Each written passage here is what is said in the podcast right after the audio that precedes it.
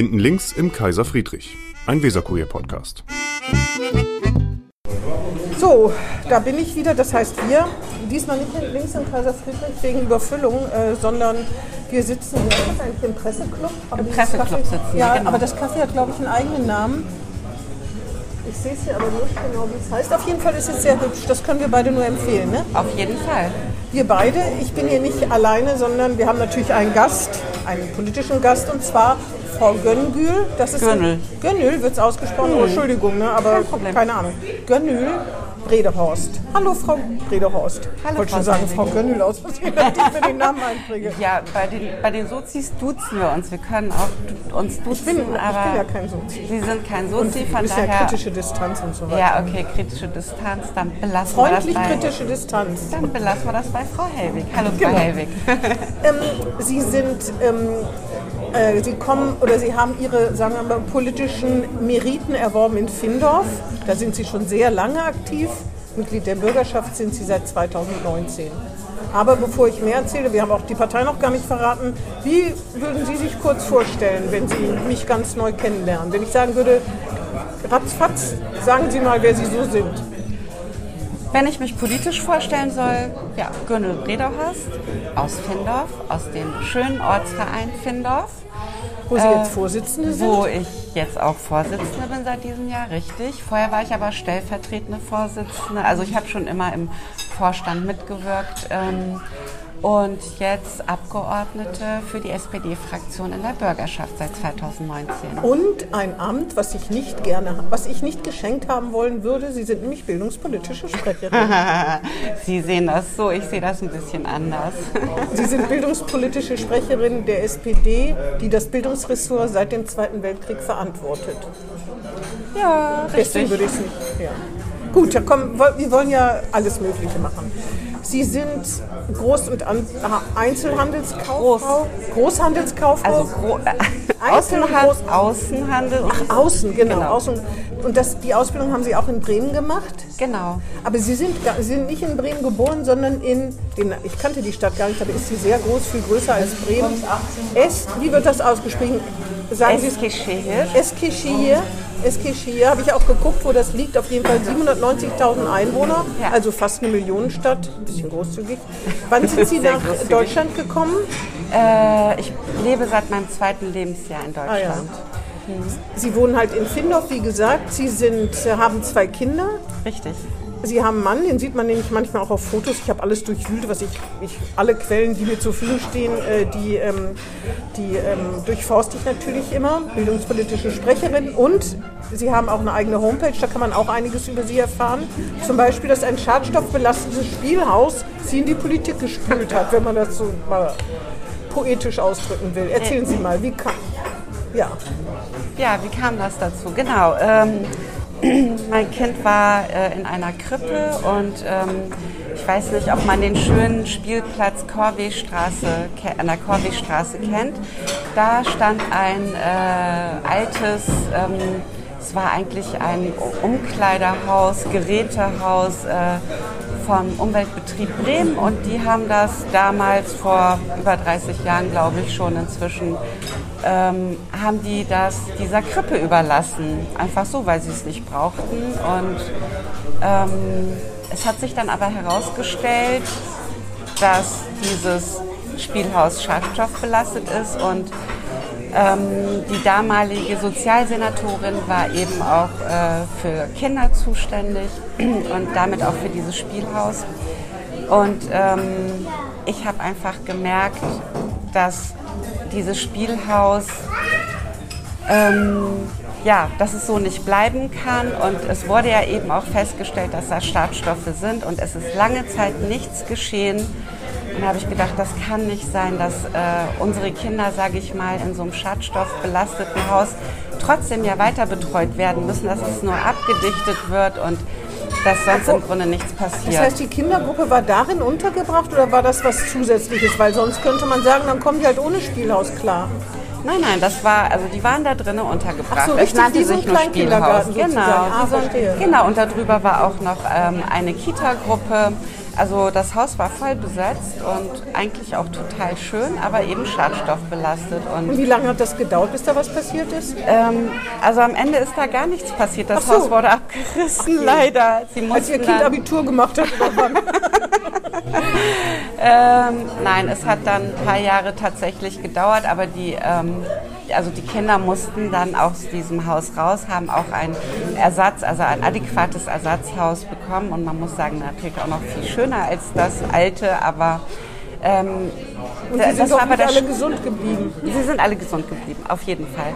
Nein, aber ähm, das war der Anlass, warum ich gesagt habe, das, das darf so nicht sein, das darf so nicht bleiben und ähm, das muss sich ändern. Genau. Und dann sind Sie 2011, zwei, in, glaube ich, Partei oder 2010 oder 2011 Parteimitglied geworden oder waren Sie das vorher schon? Nein, Das war dann 2000 wirklich der, der Initialstoß sozusagen, um in die Partei anzugehen und Ganz sich in, den genau. Aber in die Beiratsarbeit zu werfen, kann Ganz man so genau. sagen. Sie sind auch wahnsinnig schnell bei, in den Beirat äh, gekommen. Ne? Kaum waren Sie in der Partei, am nächsten Tag quasi waren Sie schon Beiratsmitglied, kann das sein? So ungefähr. Weg.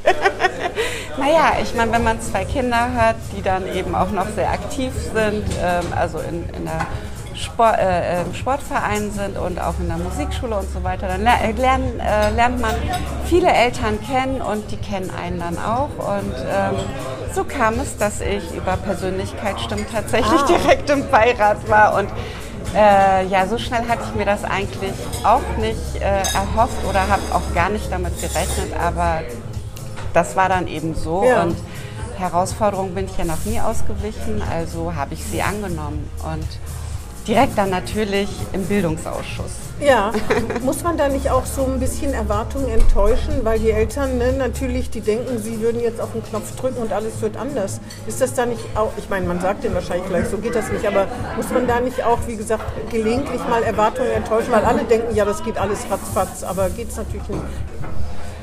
Äh, ja, natürlich muss man Erwartungen enttäuschen. Meine Erwartungen wurden ja auch enttäuscht, weil Ja? ich auch ähm, Jetzt eher ein, un- ja, nein, eher ein ungeduldiger Mensch bin Ah, ja. und dann eben in der Politik lernen musste, ja, das geht eben so nicht. Ja. Also das, das geht nicht so, äh, als wenn ich zu Hause alleine mit meinem Mann entscheide, wir kaufen uns eine neue Kaffeemaschine oder wir kaufen uns ein Haus. Ähm, das funktioniert in der Politik so nicht. Und da gibt es eben Prozesse, die man durchlaufen muss. Die beziehen sich auf Rechtsstaatlichkeit, die beziehen sich darauf, dass man das äh, öffentliche Steuergeld, sage ich mal, sinnvoll ausgibt. Ja, das will ich Und, schwer hoffen, genau. ähm, genau, so funktioniert das. Und äh, ja, und das, das äh, dauert seine Zeit, das ist eben so. Das heißt, so jetzt ungefähr nach elf Jahren ernten Sie die ersten Früchte Ihrer Bemühungen? Nein, so wird, äh, nein, nein, nein. Noch nicht nein, oder schon nein. vorher? Nein, schon vorher. Also schon vorher im Beirat, möchte ich mal sagen. So, also ähm, meine Kinder gingen an die äh, Grundschule an der Augsburger Straße und da gab es einen sehr, sehr veralteten Trakt. Äh, Da waren wirklich noch so Gehplatten, wie Sie sie im Garten haben, 50 mal 50, die lagen im Flur. So Betonwaschplatten? Nee, das Ja, kann ja, ja, Echt? doch, doch. Also nicht Betonwasch, so. sondern die glatten. Ja, also wirklich. Macht es nicht besser. Macht es nicht besser, genau. Und dieser Flur war einfach verglast und äh, also weit weg von energetisch irgendwie sinnvoll. Ähm, und ich, ich habe dafür gesorgt, also das war mein erster Antrag und da bin ich auch total stolz drauf. Ähm, dass äh, dieser Trakt dann letztendlich in ein Sanierungsprogramm kam und äh, jetzt inzwischen seit zwei Jahren, glaube ich, fertig ist oder seit drei Jahren schon. Verstehe. bei der Wahl, bei der Wahl. Ich habe da zuletzt gewählt, 2019, genau. Ähm, da war es dann fertig. Ja, aber es gibt solche Schulen doch ohne Ende. Hat gerade uns der Zentralelternbeirat hat einen, einen Protestbrief geschrieben. Das heißt, da haben sie aber noch viele Schulen, wo Ja. sie noch ein bisschen auf die Tube drücken müssen. Ne? Da haben Sie vollkommen recht. Es gibt ja, also dieser Sanierungsstau ist ja unbestritten und ähm, ja, dem muss man halt hinterherkommen und das machen wir ja jetzt auch, indem wir sagen, ähm, wir haben ja einen Fonds aufgelegt, ähm, der da besagt, dass wir eben 700 Millionen in die energetische Sanierung von Schulen unter anderem und Kitas ähm, investieren wollen und müssen. Ja. Ich wollte nur sagen, ne, das ist natürlich jedes, das sagt man ja immer, ne, man muss nicht darauf hoffen, dass alles gut wird, weil jeder einzelne Schritt ist, ist was für die Schüler und die Lehrer und die Eltern, die da sind. Ähm, Sie haben in, auf Ihrer Homepage geschrieben, dass es noch viele andere Dinge gibt, weitere Dinge, äh, die Sie genauso gestört haben. Was denn noch? wie lang ist die Liste oder wie lang ist sie noch? Nein, sie ist gar nicht so lang. Ich finde, ähm, in Bremen läuft schon sehr, sehr viel gut. Ähm, ich würde sagen 50-50, oder ungefähr. Wenn, wenn ich als positiver, freundlicher Mensch würde ich sagen 50-50. Als Bürger würde ich sagen 80-20.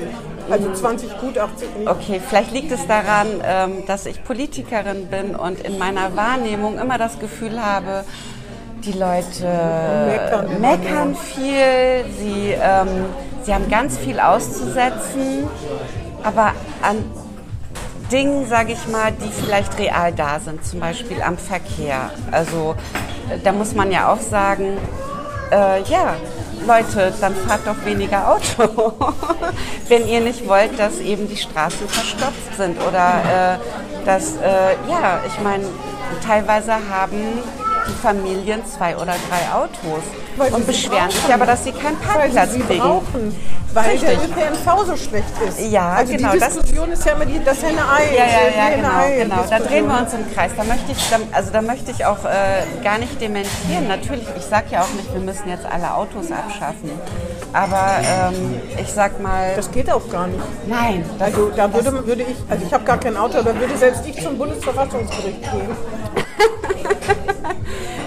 brauchen sie nicht. Ähm, ich, also ich möchte auch gar nicht alle Autos abschaffen, das ist ja Schwachsinn. Also man muss ja sagen, wir haben hier ein großes Mercedes-Werk, wir würden uns ins eigene Fleisch schneiden.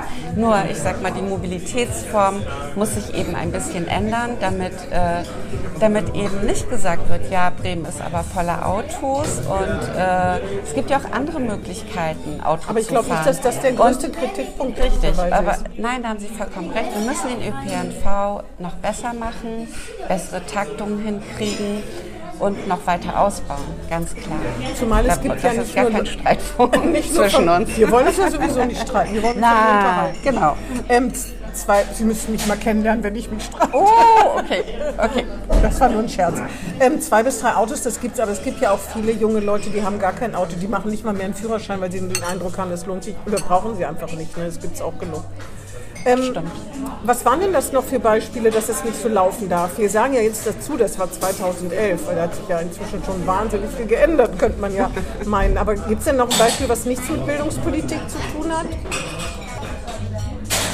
Mir fällt jetzt ad hoc ehrlich so. gesagt nichts ein vorher. Aber, so, so aber ihre, damals ihre hat mich, glaube ich, ganz schön viel gestört. Aber das bezog sich, glaube ich, eben auf die äh, Kita-Situation ah, ja. und auch... Ähm, äh, auf die Schulsituation. Und äh, ich, ich finde, da hat sich schon ein bisschen was getan, aber nach wie vor sind die Herausforderungen natürlich groß. Also Sie haben einen sehr undankbaren Job, weil die äh, Kosten, ja, weil die Probleme, also das ist gar nicht nur bremisch, obwohl ich finde, da ist auch viel bremisch. Also ich habe das ja schon in ganz vielen Podcasts gesagt, dass an diesem Gerücht, dass das Ressort sich lieber selbst verwaltet als irgendeine Senator oder gerade eine Senatorin mal ebenso duldet, darüber wird geredet, ich sitze da nicht, aber wenn man das so oft hört, ne, also würde ich sagen, es könnte ein Kernchen, ein Krümelchen von Wahrheit dran sein, aber ich meine, die Rahmensituation, es fehlen Lehrer.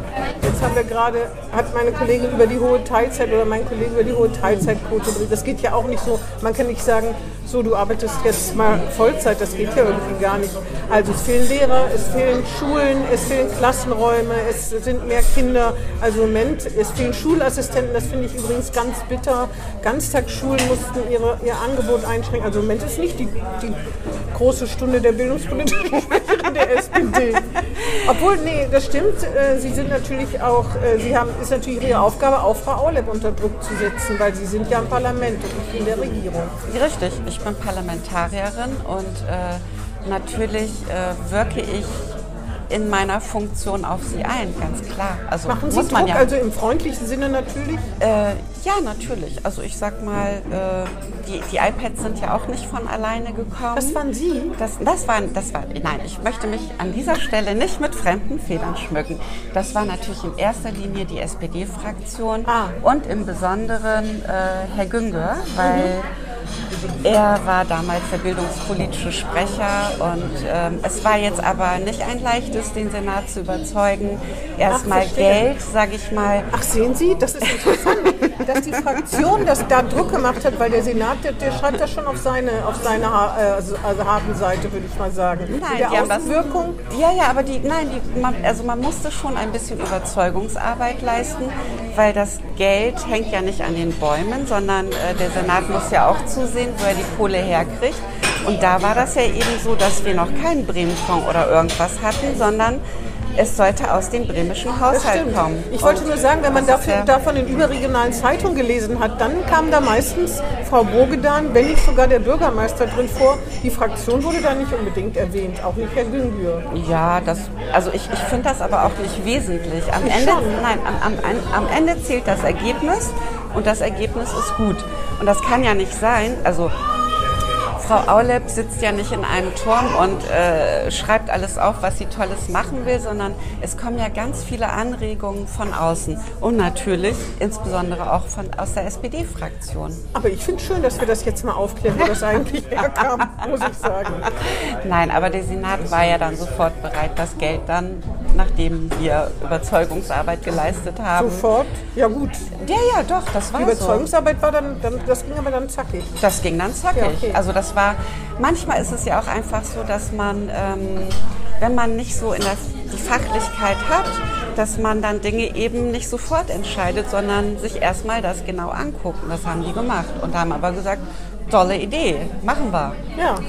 Ja, ich meine, die SPD kann, kann, das für sich, ne, kann das für sich reklamieren, aber die Fraktion. Ich als Parlamentaristin und Demokratin durch und durch würde sagen, finde ich gut, dass das Parlament das war, also die Legislative und nicht die Exekutive. Ja, und keiner hat sich dagegen gewehrt, ne? also ja. auch die Opposition. Ja, aber das wäre ja auch ja gut. Und damit hat man bundesweit auf sich aufmerksam gemacht. PISA immer negativ und das war wohl die Bildungspolitik in Bremen oder die SPD-Bildungspolitik das einzige Mal, muss ich ehrlich sagen, seitdem ich in Bremen bin, positiv bundesweit von sich äh, reden gemacht hat. Ich wüsste jetzt kein anderes Beispiel. Doch. Also in der Pandemie haben wir Längere unsere Schulen offen, ja, haben ja, wir offen gehalten. Und das war ein großer Kampf, wie Sie wissen. Es gibt immer noch zwei Lager, äh, die schreien jetzt nicht mehr so laut, weil, weil, weil die Lage jetzt endemisch ist. Äh, aber äh, also zu der akuten Pandemie, in der akuten Pandemiezeit war das schon. Aber davon waren heftig. auch nicht alle begeistert, nicht alle Lehrer zum Beispiel, nicht alle Lehrerinnen. Ne? Genau, deshalb haben wir auch dafür gesorgt, dass die nochmal priorisiert geimpft werden. Genauso äh, wie bei den Erzieherinnen und Erziehern. Aber es wollen sich ja gar nicht alle ich bin mir sicher, dass auch unter Lehrern und Erziehern welche gibt, die sich nicht gerne impfen lassen oder bis heute nicht geimpft sind. Das gibt es in jeder Berufsgruppe. Ich bin mir sogar sehr sicher, dass es die gibt. ja, also, es gibt ja auch keine Impfpflicht, außer berufsbezogen und die hat man ja auch nicht richtig Die wird gecancelt, ja. ja. genau. Die wird gecancelt. Vielleicht nochmal zurückgehen zu Ihrer Ausbildung. Sie haben Abitur in Bremen gemacht, ja. an der Gesamtschule am Rübefeld, im Rübefeld. Rübekamp. Rübekamp. Schulzentrum Rübekamp. Entschuldigung, ich nehme genau. zurück. Rübekamp, äh, Entschuldigung, Schulzentrum Rübekamp. Ähm, dann äh, Groß- und äh, Handelskauf, Groß- und Außenhandelskaufbau bei Canico. Canico, die gibt es leider nicht mehr. Dann waren Sie bei ähm, Herrn Lamotte, bei Lamotte Oils angestellt. Genau. Und äh, dann haben, jetzt sind Sie Politikerin und Sie studieren aber äh, noch gleichzeitig Politologie hier an der Uni. Richtig. Was ist denn da Ihr Spezialgebiet? Ich äh, studiere gerade nicht so intensiv, sagen wir mal so. Das ist ja, das macht ja nichts. Aber was ist denn das Thema, wo Sie, wo, wo ich für brenne? Gleich, ja, Gleichstellung Sie, tatsächlich, Parität. In zwei, drei Jahren Ihre Doktorarbeit schreiben. Parität. Also ich Gleichstellung, Gleichstellung ah, ja. ist ähm, wenn Sie genau, wenn Sie genau meine, mein, meine Social Media studiert haben und ähm, das stimmt auch genau, ähm, ich, das ist mein, mein anderes, äh, soll ich sagen, die andere Säule, die, das andere Thema, was mich sehr bewegt neben Bildung tatsächlich. Sind, würden Sie denn von sich sagen, dass Sie nicht gleichgestellt sind als Frau in, in Bremen und in der Gesellschaft? Mm, ich würde gar nicht so von mir reden. Ich, ja, ich, ich würde, nur als Beispiel. Ja, als, nein, das, ich empfinde mich nicht so. Ich auch nicht. Äh, richtig, aber es ist ja tatsächlich so, dass wir immer noch nicht ähm, die Parität haben, die uns eigentlich gebührt. Und das ist einfach aus der Historie. Also ich meine jetzt politisch gesehen. Mhm. Ähm, und im Wirtschaftsbereich würde ich Meinen schon Sie- sagen, dass es immer noch immer noch die gläserne Decke gibt, die wird jetzt, also die bekommt jetzt so langsam Risse. Aber das liegt auch an den Frauen, kann ich Ihnen aus meiner Erfahrung sagen. Naja, es ist, es ist, also wenn es ein Problem gibt, dann ist es nie einseitig. Das, da gehören immer zwei Parteien zu. Und ähm, sicherlich wollen vielleicht auch einige Frauen äh, nicht die Gleichstellung, die ich möchte oder die Sie jetzt möchten. Ähm, vielleicht vertreten die das nicht so. Das kann gut sein, ja. Das muss, Aber kann ich- man ja auch respektieren. Ne? Ich respektiere das total. Also Ja. ich finde sowieso, jeder und jede sollte so leben, wie er oder sie mag. Keine Frage. Ähm, aber generell finde ich schon, dass wir Frauen, mh, also das, das, was wir verdienen, nämlich die Hälfte von allem, dass wir das immer noch nicht haben. Nee, ich finde, ich, also das würde ich gar so auch nicht unterstreichen. Also das, das ist ja das, warum ich Frauenquoten nicht gut finde. Ich glaube, es muss eine Bestenauslese geben und keine Geschlechtsauslese. Das ist jetzt meine persönliche Meinung.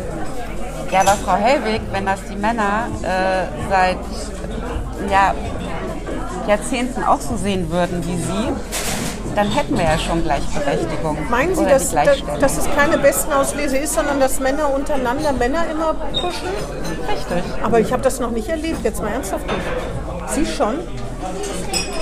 Da muss es Das ja ist der jetzt SPD also, ganz ah ja, aussehen. nee, nee, nee, nee, nee, nee, nee, Moment. Also wir sind die älteste Partei. Wir, wir ähm, wie soll ich sagen, wir fighten schon so lange für Frauenrechte, aber vielleicht auch nicht in der Konsequenz, wie, wie es sein müsste. Und die Politik besteht ja nicht nur aus der SPD, sondern ähm, ich rede ja jetzt allgemein. Und ich glaube, ähm, ich weiß nicht, also ich würde das jetzt für meine Fraktion nicht so sehen, ähm, aber ich glaube schon, dass es früher ein bisschen anders war. Naja, es gab noch nie einen weiblichen Bürgermeister in Bremen. Da könnten Sie mal dran, hätten Sie mal dran schrauben können, bevor Herr Bovenschulte kam. Ja, aber Herr Bogenschulte macht das halt gut und der hat das in Weihe gut gemacht. Ja, aber wenn Sie äh, sagen, Gleichstellung, kann ja, ja, keine Bürgermeisterin. recht.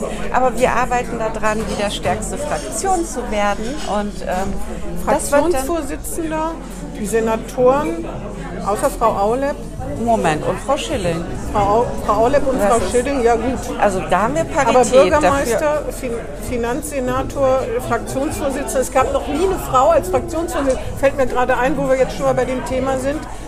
Es Äh? gab für sechs Wochen eine, eine SPD-Präsidentin der Bürgerschaft, für sechs oder acht Wochen, Also ich meine schon, dass wir schon mal eine Fraktionsvorsitzende hatten, deren Namen ich Frau nicht Lemke weiß. Schulte.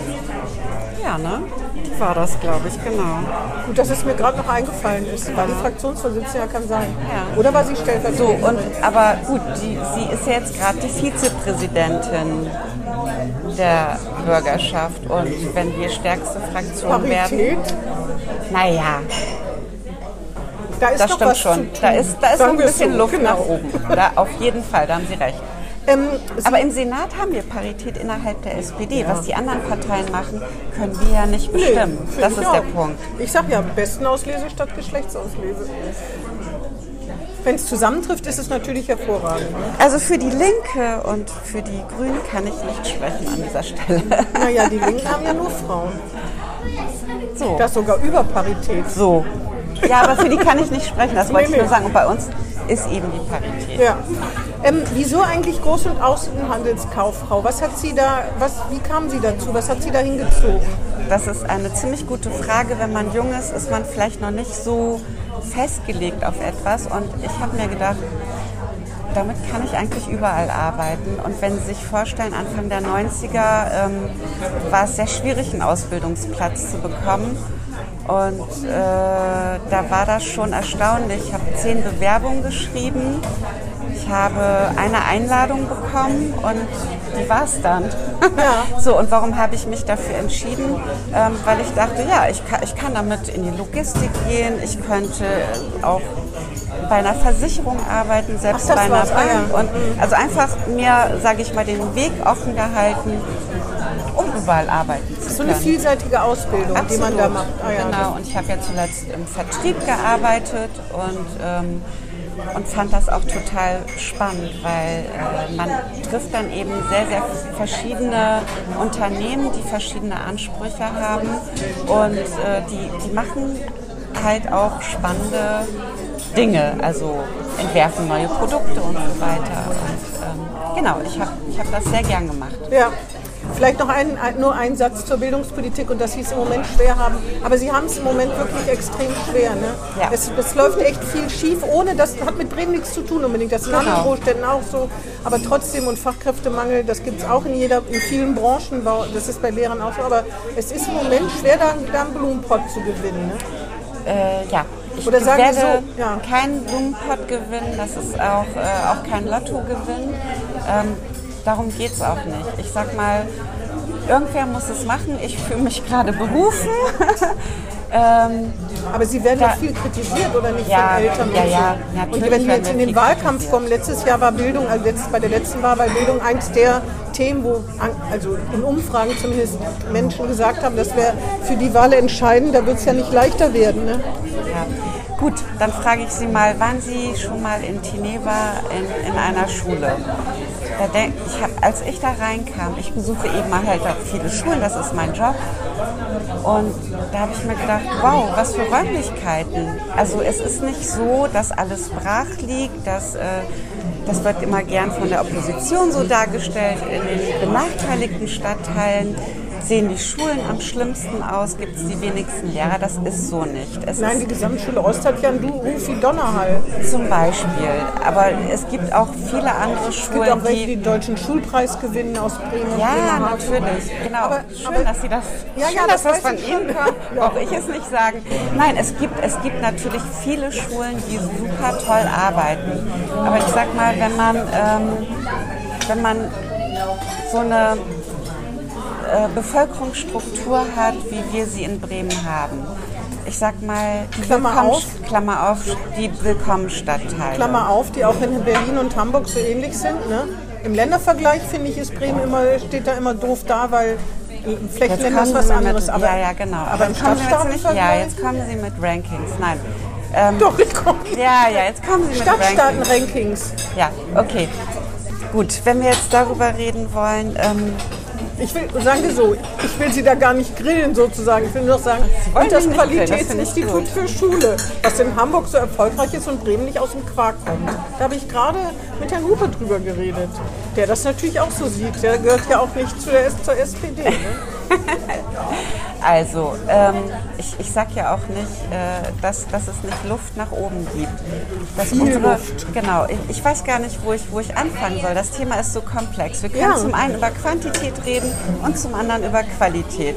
Also Quantität bedeutet, Sie haben Sie haben es beschrieben, es sind mehr Schüler und Schülerinnen da.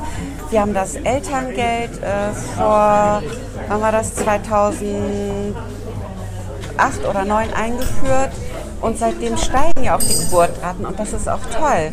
Äh, gleichzeitig kommen aber auch sehr, sehr viele Menschen, ähm, die bei uns leben wollen. Also nicht nur Geflüchtete, sondern auch einfach, wir haben auch einfach so Zuzug. Und ich glaube, das sind so ähm, Dinge, die wir halt im Vorhinein nicht sehen können. Und durch den Ukraine-Krieg, keine Frage, kommen noch mehr Schüler und Schülerinnen zu uns. Und das ist nun mal unsere Aufgabe, sie zu beschulen. So, das ist das eine das Quantitative, sage ich mal. Ähm, genauso haben wir eben nicht genug Lehrer und Lehrerinnen. Sie haben es vorhin auch aufgezählt, nicht genug Nicht genug Schulsozialarbeiter. Sozialassistenten. Sch- Schulassistenzen, genau. Wir, ähm, so, es mangelt an allen, die an Schule arbeiten. So könnte man das, glaube ich, stimmt alles, Frau zusammenfassen. Redehorst. Nur, Klammer auf, das ist in Hamburg so, das ist in Duisburg Ja, und so. denen geht es ja nicht besser als bei uns. Also, den, Also denen Hamburg und Berlin besser. sind bei jedem PISA-Test besser. Ja, jetzt kommen Sie wieder mit Ranking. Aber Ja. ich rede von der momentanen Aber ich rede vom Situation. Ranking mit den Stadtstaaten. Dem muss man sich stellen. Man muss sich nicht dem Ranking im Vergleich zu Bayern und Sachsen stellen. Weil das sind Flächenländer, da ist es immer anders, Sozialstruktur und so weiter. Aber dem Ranking mit Stadtstaat müssen Sie sich stellen. Und wenn Hamburg mit Ihrem Institut so erfolgreich sind, dann fragt Also, man sich, ich habe doch gerade über Quantitäten geredet und Sie reden jetzt über Qualität. Okay, jetzt reden wir über Qualität. Ähm, genau, ich bin ja auch angetreten zu sagen, äh, unsere äh, also es muss eine Qualitätsverbesserung in den Schulen geben. So, und das IQAB gibt es ja nicht umsonst, sondern wir wollen das ja erreichen, dass äh, Lehrer und Lehrerinnen äh, eben und darin unterstützt werden, ihre Schü also die Schüler und Schülerinnen, die eben und ich rede nicht von denen, die MSA erreichen oder ihr Abitur, sondern die, die am unteren Rand sind, dass sie die noch besser genau. unterstützen und dass wir auf jeden Fall die Mindeststandards hinkriegen. Quantität, vier Jahre hat es gedauert, bis dieses Institut überhaupt, überhaupt da war. Und jetzt fehlt der Direktor oder Direktorin. Parität. Ja, aber ja. das ist ja, ja, aber das ist ja, das, da, da, da kann ja die Bildungsbehörde nichts für und da kann keiner was für. Nee, aber kann nur oder der oder diejenige was dafür, die gerade dagegen klagt. Das ist aber die schwerste Geburt eines Instituts in der Geschichte der Bundesrepublik. Ist das so? Nein. Ist das so? das weiß ja. ich nicht. Ich würde es gerne. Nein. Auf jeden also, Fall gegen Widerstände, das weißt du wirklich jeder in Bremen. Gegen Widerstände aus allen möglichen Ecken. Frau Hellwig, es, ist ja, es ist ja nicht so, dass äh, das IQAB, seitdem es am Start ist, so zack, erst die Räder in Gang ge gekommen sind. In der Bildungsbehörde gab es ja auch schon eine Abteilung, die sich ja auch in Zusammenarbeit mit Hamburg äh, darum gekümmert hat, dass es äh, Schulstandserhebungen, Lernstandserhebungen gibt. Und äh, diese Auswertung gibt es ja schon länger. Und dass man eben guckt, wie kriegt man mehr Qualität in Schule rein. Das, das ist ja schon, also so, und ich meine, es gibt ja auch erste Erfolge, muss man ja einfach mal so sagen, auch wenn wir Tests. Also, also Matheförderung, okay. Aber Sie müssen doch sehen, wenn ich als jemand, der keine Kinder im Schulsystem hat und lese, dass Kinder so große Lese- und Recht, vor Dingen Verständnisschwächen haben, dann tun die mir einfach leid, weil wenn sie nicht große Förderung kriegen, werden sie ins Leben entlassen und haben es viel schwerer, als ich es hatte mit Sicherheit und wahrscheinlich auch als sie es hatten. Und das ist doch, das ist ungerecht. Ich meine, es ist sowieso ungerecht, ne? solange nicht irgendwie Kinder aus jedem Milieu die gleichen Chancen haben. Und das versucht ja, oder schreibt sich die SPD zumindest auf die Fahnen, aber die Kinder, die Textaufgaben nicht, einfachste Textaufgaben nicht verstehen, das tut mir einfach leid. Frau Hellwig, Sie könnten direkt in die SPD eintreten. Genauso sehe ich das auch. Und, ähm, es verantwortet die SPD seit Jahrzehnten ja, ja, ja, und es ich weiß, passiert. Ich weiß, ich weiß. Ich die, mir auch, tun die Sie, Kinder leid. Also natürlich, also, mir auch. Es, es geht ja auch gar nicht darum, ich, Sie tun mir nicht nur leid, sondern Sie, Sie brauchen und Sie verdienen die Hilfe. Und ich wollte doch auch damit, darüber hinaus mit Ihnen reden, welche Faktoren das sind. Wenn ich von Willkommenstadtteilen spreche, dann sind das die benachteiligten Stadtteile, weil es da eben Wohnraum gibt. Und wenn Menschen, die dort ankommen, eventuell keine, also die deutsche Sprache nicht, die deutsche Sprache nicht beherrschen ähm, und also die haben eine ganz andere Ausgangsvoraussetzung. Äh, die, die, die Ausgangslage ist, ist ja, nicht toll. So. Und die muss man auf den gleichen Stand ja, kriegen genau. wie jemand, ja, der hier aufgewachsen ist. Ja, dann machen Sie das doch bitte, genau. Dafür ist zum Beispiel das IQAW da, um zu gucken, ja. wie macht man das am besten mit den Ressourcen, die wir haben. Aber Welche Ressourcen müssen wir ausweiten?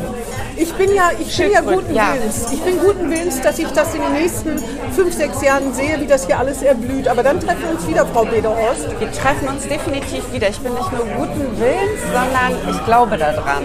Gut. Weil ich, ja, weil ich möchte, dass das IQAB nicht nur selbst an sich funktioniert und ähm, ich sag mal, die äh, Lernstandserhebung funktionieren oder so, sondern es soll ja eine Verzahnung, eine feste Verzahnung mit dem LIS geben, die ja die Schulentwicklung verantworten, aber auch mit der Behörde. Und ich finde, darauf müssen wir eben gucken, dass das gut in Gang kommt. Und da bin ich sehr zuversichtlich. Und wenn Sie Frau Dietrich ähm, aus Hamburg hören, die ja das äh, IQB dort, nee, IQ, also auf jeden Fall das, das Bildungsinstitut für Schule heißt das dann, genau, dort verantwortet. Ähm, die hat gesagt, ja, bei uns hat es auch acht bis zehn Jahre gedauert, bis wir die Erfolge hatten. Na. Wir sprechen das in sechs weil, Jahren wieder und dann reden wir über Fortschritte. untereinander so höflich sind. So, jetzt kommen wir mal zu den kritischen Themen. Ich dachte, das wären schon die kritischen genau, Themen. Genau, darauf wollte ich hinaus.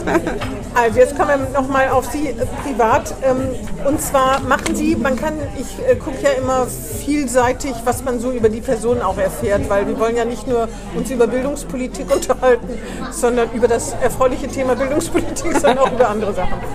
Ähm, ich habe gesehen, Sie sind Werder-Fan, Ja. Frauenfußball-Fan. Frauen. Waren Sie jetzt, waren Sie jetzt in, im Stadion, als, äh, als die das erste Mal im Stadion gespielt haben? Leider nicht. Na, na, na, Nein, leider na. Waren nicht. Sie nicht Nein, da? ich war in Hamburg tatsächlich. Jetzt haben wir so viel über Hamburg geredet.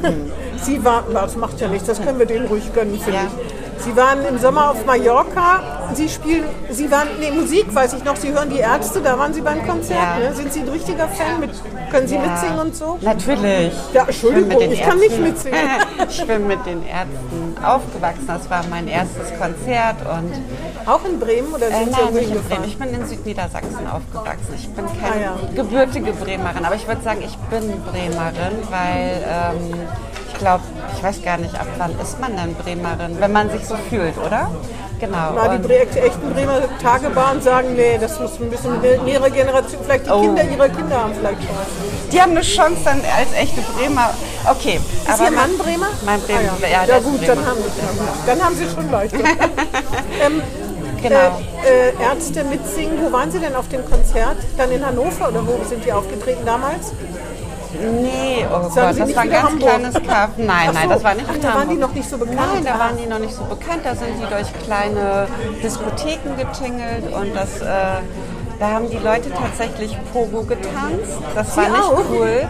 Ich war, nein, ich leider, also nein, ich, ich stand mittendrin und äh, war verblüfft, weil ich das da nicht kannte. Da war ich ja erst Das ist, 15. da kriegt man echt Schiss, wenn man Da sowas hat, sieht, ja, ne, finde ich. da hat Also mich die jemand da so rausgezogen. ja, ja. Also ich wäre, glaube ich, da hoffnungslos untergegangen. Dabei ist das, das ist ja nicht bösartig gemeint, ne? aber die, das ist so ein Tanzstil, der wie so Footballspieler, American Footballspieler, nur ohne Ausrüstung leider. Ne? Ja, so genau. kann man sagen. Heute heißt das Moshpit, glaube ich. Wie heißt das? Moshpit. Moshpit? Ja. Habe ich noch nie gehört. Das Ja, ja, müssen Sie mal ähm, eingeben. Die jungen Leute machen das, dass die im Kreis stehen, erst im Kreis tanzen und dann aufeinander zugehen und sich Auch halt... so rempeln? Ja. Ach so, mit der Brust anstoßen? Ja, ja, genau. Ach so, ja. Aber die Pogo-Tanzen, das ist manchmal, ich glaube, wenn Leute auch was getrunken haben oder sich das so hochschaukeln kann, dann wird es ganz schön, kann es ganz schön zur Sache gehen. Ja, es ist, es ist eine Welle ähm, und man, man wird überrollt, wenn man nicht mitmacht. Also ich glaube, ja, und damals, äh, ich wusste das ja nicht als 15-Jährige, dass das so heftig ist. Nee. Und da musste man mich richtig rausziehen. Aber trotzdem Mann, war Mann. es schön. Dann waren Sie bei Clouseau. ja. Ich, ich, äh, Clouseau, ich kenne den Namen, aber wer ist denn mit Lotte? Wer ist denn Lotte? Lotte ist quasi eine Neuentdeckung. Ich, so. kannte, ich kannte sie vorher auch nicht. Ähm, da gibt es wohl eine Sendung im Fernsehen, die ich auch nicht geguckt habe, aber wo sie halt äh, einen Clouseau-Song gesungen hat und das so besonders toll gemacht so. hat. Und ähm, genau. So eine jetzt- Entdeckung So sozusagen. eine Entdeckung, genau. ja, ja. Und sie hat eine ganz tolle Stimme, ja. wirklich ganz toll. Und die Texte sind toll und ja, Das ist ja in, in, inzwischen wirklich ein Phän- Phänomen, wie über Social Media neue Stars entstehen. Ne? Ja. Also Justin Bieber, das ist ja auch schon ein paar Tage her, der hat sich vor, vor eine Videokamera gesetzt und ähm, ist irgendwie ein Name, den die ganze Welt kennt. Ne? Das ist unglaublich. Genau, aber der ist Gott sei Dank an mir vorübergegangen, da war ich schon zu alt. Ist nicht ihre Musik? Nein, überhaupt nicht. Es ist nicht meine Frisur. Oder ehemals. Der sieht ja inzwischen auch ganz anders aus, als, als er Teenie war. Ähm, dann habe ich gesehen, äh, dass Sie, äh, dann haben, ich habe gesehen, dass Sie Ihre Adresse geändert haben bei Ihrem Instagram oder ihr, und Ihrem Twitter-Account Umlaute machen Ärger. Inwiefern machen konnten Sie nicht? Konnten Sie nicht das Öl des Überhalten? Geht das tatsächlich nicht? Nein, der macht dann eine, also ähm, dieser Webmaster macht dann eine komplett äh, andere Adresse daraus. Das war dann irgendwie xnl. Redehorst findet man oder sie so. quasi nicht mehr. Und dann, ja, genau. Und dann Weil als Mailadresse geht das doch auch immer noch nicht, oder? Als was? Mailadresse Nee, geht das auch noch nicht mit nee. Umlauten, ne? Nee. Weil das so amerikanisch dominiert ist, ne? Oder aus dem Englischsprachigen, deswegen. woran das liegt, keine Ahnung. Aber äh, Umlaute machen wirklich Ja, immer stimmt. Ärger. Aber da sind sie nicht alleine, alle Jürgens und Bärbels und Ja, genau, sind, genau, sind da genau. natürlich auch von betroffen. Dann sieht man, dass sie gerne, sie sagen das auch von sich, guten Wein und gute Bücher schätzen. Was für ein Wein und was für ein Buch zum Beispiel? Fällt Ihnen da was ein? Ähm, also ich liebe Primitivo. Genau, das ist ein italienischer Rotwein. Ich habe schon gesehen, Rotwein ist es, ne? Ja, Weißwein. ne? genau. Und äh, trinke quasi auch gar nichts anderes, außer ja. vielleicht mal ein Grappa oder so. Aber italienisch ist schon. Ja, Italien. Aber ich mag auch einen Spanier, ich mag auch einen Franzosen. Also daran soll es nicht liegen. Hauptsache trocken und lecker. Haben Sie auch schon Ralf Sachse Weine getrunken? Nein, da war ich Ah ja, noch nicht. hier Aber wir haben, wir haben Sachse. Findorfer Weinladen. Von Ich daher, genau. An, an der Ecke neben dem Findorfer Bücherfenster. Richtig. Was auch eine tolle Buchhandlung ist, muss man Absolut. sagen. Ne? Also es Genau. gibt viele tolle Buchhandlungen in Bremen, aber das Findorfer Bücherfenster, obwohl der Name irgendwie ulkig ist, finde ich immer noch, aber das ist, die sind echt gut sortiert. Ne? Ja, dafür, dass, dass er so klein ist im Grunde. Ne? Auf jeden Fall. Und, Und die können Sie- bestellen einem auch alles. Ja, da können Sie auch gleich vom ne, Weinladen ein gutes Buch dazu kaufen, sozusagen. Ist das denn eine Kombination Wein trinken und Bücher lesen bei Ihnen? Ähm, ja, eher weniger. Also ich habe eigentlich nur Zeit in den Ferien, wenn wirklich keine Sitzung stattfindet. Zum Lesen, ne? Zum Lesen, genau. Und in den Urlaub nehme ich immer so zwei bis fünf Bücher mit. Zwei Wochen? Dann, ja, Ja. Zwei, ja, zwei Wochen, genau. Äh, das fünfte Buch schaffe ich meistens nicht, aber ich kann sehr, also sehr toll einfach in meinem Stuhl sitzen und äh, lesen. Mhm. Und abends auch dazu einen Wein trinken. Und was ist das? Ist das querbeet, was Ihnen so vor die, äh, in die Finger kommt? Oder lassen sich das von Freunden und Buchhändlerinnen, Händlern empfehlen oder wie? Nein, jeder hat ja so seine Vorliebe. Also ich lese gern Krimis, Charlotte Link mag ich sehr gerne. Mhm. Ich lese aber auch Historienbücher. Ähm, lese gerne Bücher, die, äh, sage ich mal, um die Jahrhundertwende spielen und eben. Ich Kriegsbücher und Ja. ähm, genau, die im Krieg spielen und am besten noch über mehrere Generationen Ja. gehen und äh, ja, wo viele Frauen mitspielen. Ah ja, ich lese auch gerne Bücher, die im 19. Jahrhundert spielen. Ich weiß gar nicht warum. Danach so ein Erster Weltkrieg und so, dann wurde es ja bitter, aber so das Ende des 19. Jahrhunderts hatten wir das Gefühl, dass, das, war, für- das war natürlich eine sehr ungerechte, eine sehr ungerechte Gesellschaft. Das darf man nicht vergessen. Aber für die, die auf der Sonnenseite des Lebens äh, gestanden haben, war das, glaube ich, eine sehr interessante Zeit. Ja, und Die ersten Suffragetten, ne? Genau, ich wollte gerade sagen, also da, ja, also da, da ist ja auch, da war ein großer Aufbruch und ähm, auch für Frauen und die standen da noch ganz am Anfang, In aber der Kunst darf man auch nicht vergessen. Ja, ne? das Also stimmt. echt eine spannende Zeit, ja. ja, wobei das ungerecht ist, wenn ich noch mal drauf eingehen darf, ähm, dass man ja im Grunde erst in der neuen, neueren Zeit äh, tatsächlich Frauen in der Kunst wahrnimmt und damals gab es ja auch schon Künstlerinnen, die gemalt haben und die gar nicht so wahrgenommen Stimmt. wurden. Ich meinte aber Aufbruch in der Kunst an sich. Ne? So, Nicht nur okay. das, das stimmt Ja, auch, aber ja. das betrifft ja fast alles. Ne? Auch äh, Frau, Forscherinnen und so weiter. Ja. Ne? Marie Curie und äh, die, das, die sich da durchsetzen musste. Da gibt es ja auch Bücher, die beschreiben, wie Frauen versucht haben zu studieren und das entweder heimlich machen mussten oder sich angeblich als Jungs verkleidet haben und so. Ne? Das ist ja auch. Ja. Das, das, das Buch müssen Sie mir dann nochmal nennen mit, dem, mit der verkleideten Frau. Das würde ich gern lesen. Ja, muss, da muss ich mal in meinem Gedächtnis kramen. Ja. Ähm, ich habe ein, ein Bild gesehen auf Instagram, glaube ich, da war so ein Schafbock drauf und da stand daneben Li Biremla. Biremla, was heißt das? I bei Ramlar. Ja, was heißt das? Ich kann, tut mir leid, ich kann Frohes kein Fest. Türkisch. Frohes Fest zu Weihnachten oder, oder Das war nicht zu Weihnachten. Nein, das war war, das, das das Zuckerfest? Ramadan. Ach, Ramadan, Ja. okay. Sie sprechen fließend Türkisch? Nein, würde ich so nicht sagen. Ich verstehe es sehr gut, aber äh, sprechen weniger tatsächlich. Jedenfalls, das fand ich ganz lustig. Und der Schafbock, der hat ja dann, ist das ein Symbol für den Ramadan? Oder war das gar kein Schafbock?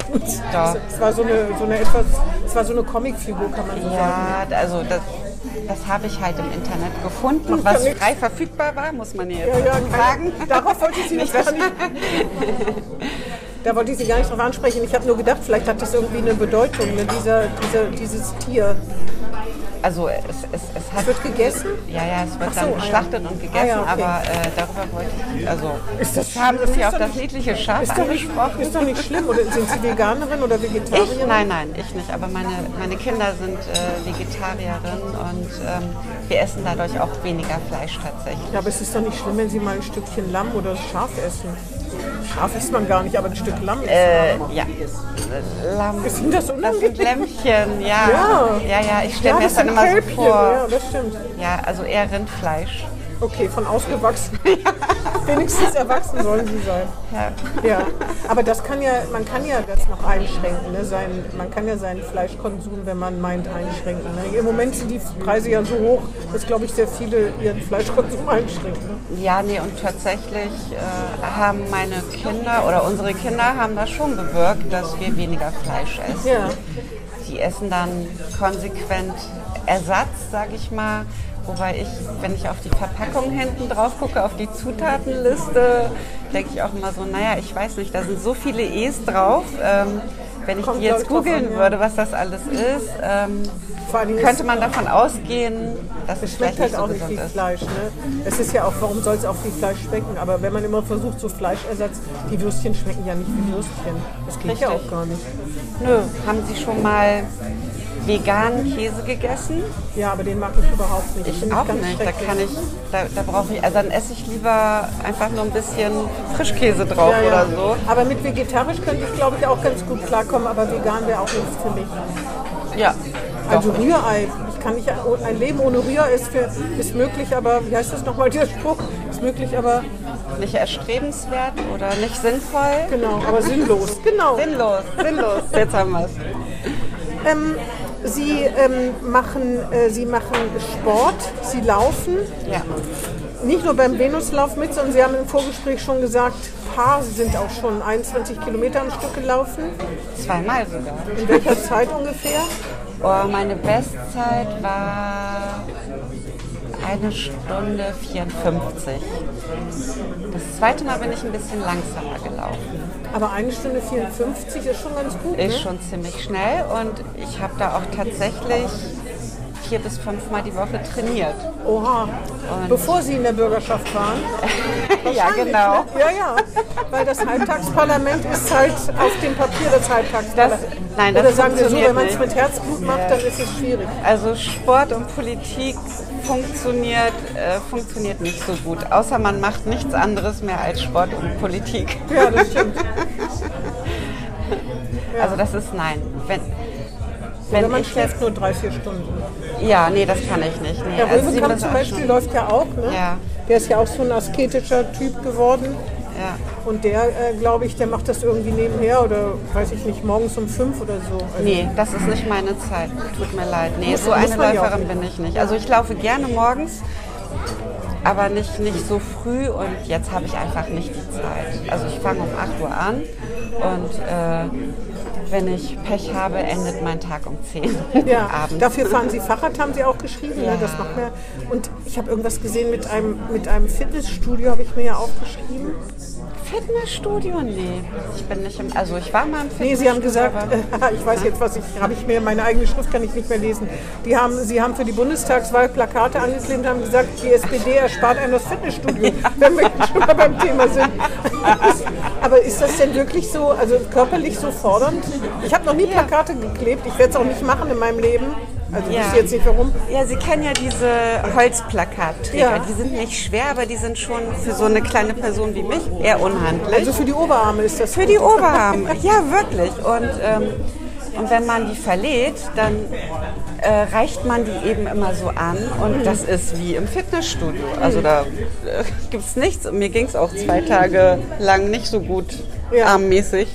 Herr Hess, Herr Hess Grunewald hat erzählt, dass er, dass es die auch jedes Jahr oder all, immer vor den Wahlen so eine Plakat, die alten Plakate ab, Hm. mit, so, äh, mit so Spachteln, so abspachtelt. Das ist auch richtig, äh, denke ich mal. Das ist wie wenn man zum Renovierungseinsatz bei Freunden gerufen wird, ne? so ähnlich. Waren Sie da auch schon dabei? Ich war dieses Jahr schon zweimal da, ja. Ja, und da ist man auch zwei, drei Stunden zugange. Ne? Wahrscheinlich helfen da ja alle. Also vier Stunden machen auch gut für die halt am Wochenende und genau, das macht aber auch Spaß, weil da gibt es dann halt auch ein paar Brötchen und man schnackt auch Ja, ja, zwischendurch man mal. genau. Und ähm, nein, das, das, also man gewöhnt sich dran, sagen wir es mal so. Und ein bisschen körperliche Arbeit hat auch niemandem geschadet, glaube ich, bis jetzt. Nee, das, aber ich finde es ich schon auch gut, wenn man in der Partei ist. Erstmal finde ich, äh, da habe ich mich mit Herrn Hupe auch drüber unterhalten, den man ja jetzt anhört, der aktuelle Podcast, ist das das Beiratsarbeit, dieses dicht an Leuten sein und die Partei mit Plakat kleben und nicht etwa ganz oben einsteigen und sagen, ich sitze hier im Parlament oder ich bin Senator. Ich finde das ganz wichtig, dass das dazugehört, ne? auch diese Arbeit mitzumachen. Ich Ist ja nicht nur Parteitag. Ne? Ja, also ich, ich finde, dass das fördert eben auch die Bodenständigkeit, ähm, wenn, man, wenn man tatsächlich dort zum Arbeitseinsatz in seinen Arbeitsklamotten hingeht und äh, sieht, ja, man muss ganz viel machen, damit dieser Wahlkampf funktioniert. Und das fängt eben damit an, dass man Plakate beklebt und Ja, dass und man sie halt auch verteilt. Ja, oder sich auch an diese Wahlkampfstände stellt, das ist ja auch nicht immer nur nett. Ne? Nö, das ist nicht immer nett, aber Das ist äh, echte Basisarbeit. Es ist richtig, ja, es ist Basisarbeit, aber ich sag mal, Politik ist ja nicht äh, so ein Selbstzweck oder man macht das ja nicht hier in so einem Café, sondern man redet ja mit den Leuten und da hat man die Möglichkeit und die sagen einem natürlich nicht, also die, die die das gut finden, was wir machen, die kommen ja meistens nicht. Die sagen ja nicht, ach Frau Bredors, Bildungspolitik äh, machst du echt super, sondern die kommen und sagen, das, das und das ist an dieser Schule nicht Ja. richtig und läuft schief. So soll das aber auch das, sein. Genau, und, Ja. das, und das, diese, also dieses Feedback brauche ich ja, um reagieren zu können als Politik. Und deshalb finde ich es auch äh, richtig und wichtig, sage ich mal, im Stadtteil immer präsent zu sein. Und ähm, das passiert mir eben oft, dass ich beim Einkaufen angesprochen werde in meinem Stadtteil. Aber ich, mich stört das nicht. Ich finde das äh, richtig und wichtig. Ja, ich meine nur, das ist, das ist halt die, ba die Kernearbeit, sagt man ja so. Ne? Das, das gehört halt Kernarbeit. dazu. Das gehört dazu. Das aber ich glaube, also wüsste jetzt nicht, wer das anders sieht. Egal Nee, in nee, welcher aber- Partei.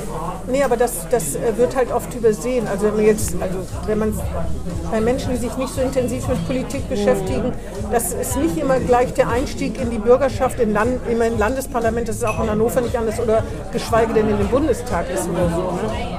Sowieso. Also wer, wer so einsteigt, ähm, der hat dann auch nicht den richtigen Blick für die Probleme, denke ich. Naja, ab und zu gab es das oder gibt es das ja. Also zum Beispiel bei Herrn Nussbaum damals, ne, der Stärke halt als Unternehmer, da sind die Motive nochmal anders, aber der wird vielleicht später, aber vorher bestimmt keine Plakate für die SPD geklebt haben, zumal er ja nicht mal Parteimitglied war. Das ist ja auch nicht schlimm, vielleicht ist es auch eine gute Ergänzung, aber die meisten diese, dieses da mitmachen. Ich meine, die SPD, glaube ich, nimmt ja auch für sich in Anspruch, mehr zu sein als ein Politikertreffen, sondern das ist ja wie auch ein Verein mit einem geselligen Leben im weitesten Sinne. Haben Sie nicht auch von einem SPD-Sommerfest mal berichtet und dass das Kraft gibt oder war das ein Findorfer Stadtfest? Das, das, war, das war das war, Stadtteilfest, ne? genau, das war ein Stadtteilfest in Findorf. Nein, aber doch, die Sozis legen schon viel Wert darauf, ähm, weil es den Zusammenhalt stärkt, dass man eben auch zusammenkommt. Ähm, viele Ortsvereine haben ja auch einen Stammtisch zum Beispiel. Hatten wir auch mal, ist Gibt's dann irgendwann mehr? eingeschlafen. Können Sie ja wieder als Vorsitzende wieder. Aktivieren, ja, Ja. genau. Kann man machen, aber im Moment habe ich ehrlich gesagt nicht die Zeit dafür. Aber ähm, ja, ist eine gute Anregung. Nein, ich, ich denke, man muss, man muss halt auch mit den Menschen so ins Gespräch kommen, ohne dass man äh, einen Infostand hat. Und das macht man ja natürlich in der Kneipe zum Beispiel. Und wenn man dann sagt, okay, man hat einen Stammtisch und ihr könnt kommen, das hat eine Zeit lang in Findorf funktioniert, aber irgendwann ist es dann eingeschlafen. Nein, es kommen ja schon die Beiratssitzungen ganz wenig Menschen. Leider. Ja, leider, das stimmt. Und ich sag mal, in der Pandemie hatte man den Eindruck, äh, dass, dass sich digital mehr Menschen engagiert haben. Das war, das war auch tatsächlich Weil sie zu so, Hause weil, man bleiben sich, weil können, sie ne? zu Hause Ja, ja. bleiben konnten und nur klicken konnten. Aber ich finde, da hat man auch einen Teil der Menschen ausgeschlossen. Und zwar die, Älteren. die Älteren, genau, die, ähm, die vielleicht nicht so technikaffin ja, es müsste sind. Hybrid sein. Ne? Genau, das haben wir in Findorf tatsächlich letztes Mal gemacht. Das hat auch gut geklappt. Ja. ja. Ah, ja. Und da war, da war es wirklich so, dass, äh, dass die Älteren eben im Saal waren und äh, die Jüngeren über ihre äh, über Video halt mitgeguckt Wie viele Leute sind denn denn da bei solchen Sitzungen ungefähr? Das war ja, also kommt immer auf das Thema an, ne? Ja, ja, das stimmt. Aufgesetztes Parken. ja, genau. Was sagen die genau. eigentlich dazu? Muss das sofort wirklich, erwarten Sie wirklich, dass das sofort verboten wird?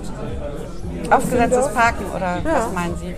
Also ich erwarte, dass es eine Einigung gibt, ganz einfach, weil wir brauchen sie. Also ich war jetzt zum Beispiel die Initiatorin von einem Arbeitskreis, das war 2018, da war ich noch Beiratssprecherin und äh, genau in diesem Bürgerweideviertel, die sind halt immer besonders belastet, wenn Freimarkt ist und Osterwiese und wenn große Messen ja, sind, dann, ähm, also das ist Wird ganz schlimm. Ja, so, Aber auch rücksichtslos, was auch nicht sein müsste. Ne?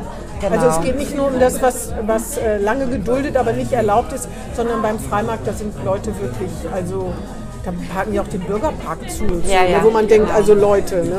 da ist Abschleppen schon die richtige Methode, würde ich mal sagen. Absolut, genau. Und da, da ist etwas in Gang gekommen, sage ich mal, ähm, was, was auch richtig ist, weil, ähm, weil die eben so überlastet sind. Und da sind eben die Straßen klein und die Bürgersteige sind eben nicht so groß und da kommt man eben nicht durch. Und, aber es, es muss irgendwie eine Einigung geben, wie man, wie man da verfährt. Und jetzt ist ja, glaube ich, beim Oberverwaltungsgericht steht, steht glaube ich, äh, noch was aus. Wenn, wenn die beschieden haben, dann, dann wird die äh, Senatorin für Verkehr und der Senator für Inneres, genau, die werden dann, die werden dann eine Lösung finden.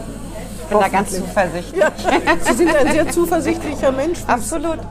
Sind Sie das wirklich von Ihrem Naturell her? Ich bin Optimistin. Ah ja, was zeichnet Sie denn noch aus, wenn Sie sagen, wenn ich sagen würde, drei Eigenschaften Zuversicht? Die, die positiven Eigenschaften an mir.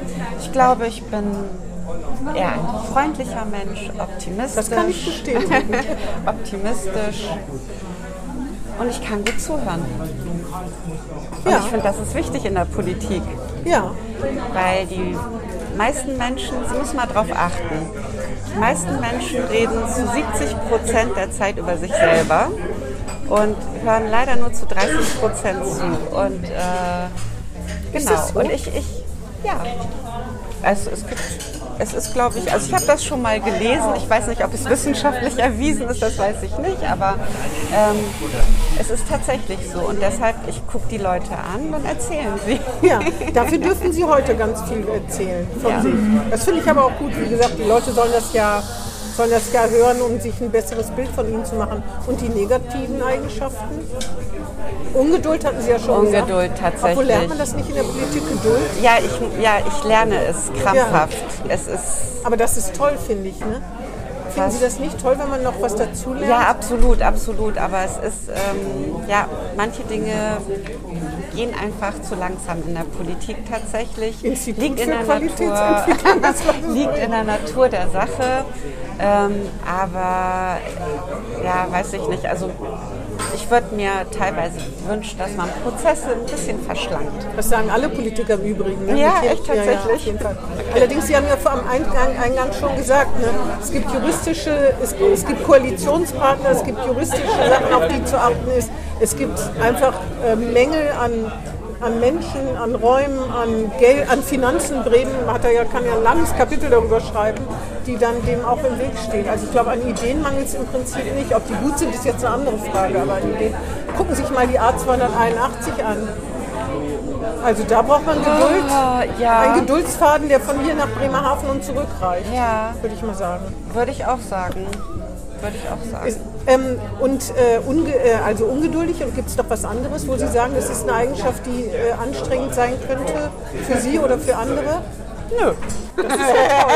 also mir fällt zumindest keiner ein. Und wenn Sie ähm, mein Umfeld fragen, vielleicht können die dann ganz viel aufzählen. Ich habe keine Ahnung. Keine Ahnung. So sind wir ja nicht. Aber nö, ich habe jetzt eigentlich gar nicht. Nö.